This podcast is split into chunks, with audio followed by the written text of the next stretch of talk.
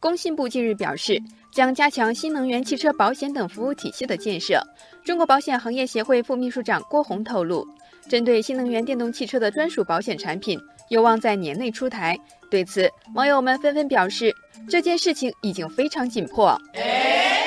网友流水条条说，从二零一三年以来，我国新能源汽车的产销量持续上行，但和新能源汽车配套的保险业务却没能跟上市场的发展步伐。网友赵文道说。因为没有专项条款，新能源汽车投保不得不按照燃油车保险体系执行，往往都是补贴前价格投保，补贴后价格赔付，导致车主投保保费贵，但理赔服务却并不匹配，容易吃哑巴亏。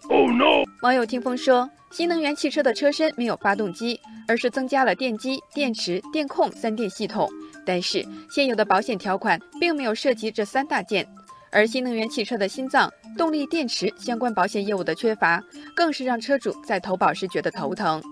网友飞越地平线说，动力电池的技术特性应该是保险公司不想担保的主要原因。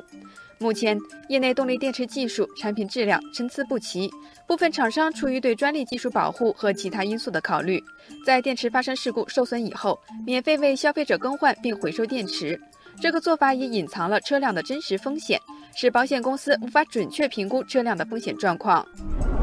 今年三月，中国保险行业协会启动了新能源汽车保险专属条款制定、风险定价和理赔技术等方面的专业研究。中保协近日表示，目前新能源汽车综合商业保险示范条款意见已经征求完毕，正在加紧汇总意见情况，下一步将向银保监会进行汇报。网友北向故人说，意见稿对主险责任进行了扩容，特别是对电力系统故障责任做了明确，这可谓新能源车主的一大福音。因为电力系统占新能源汽车总价值的百分之十左右，有的甚至高达百分之十七。水淹、大型事故都可能引起电力系统故障，而一旦出现故障，触发的赔偿金额往往都不小。网友柠檬树说。附加动力电池系统损失保险和附加意外漏电责任险是这次意见稿新设的两款针对新能源汽车的专属附加险，针对性都很强。网友星辰大海说，随着专项条款定稿发文进入倒计时，新能源汽车后市场也将迎来一个新的细分市场。一旦条款落地执行，车主和保险公司都将迎来一个更为规范的用车环境。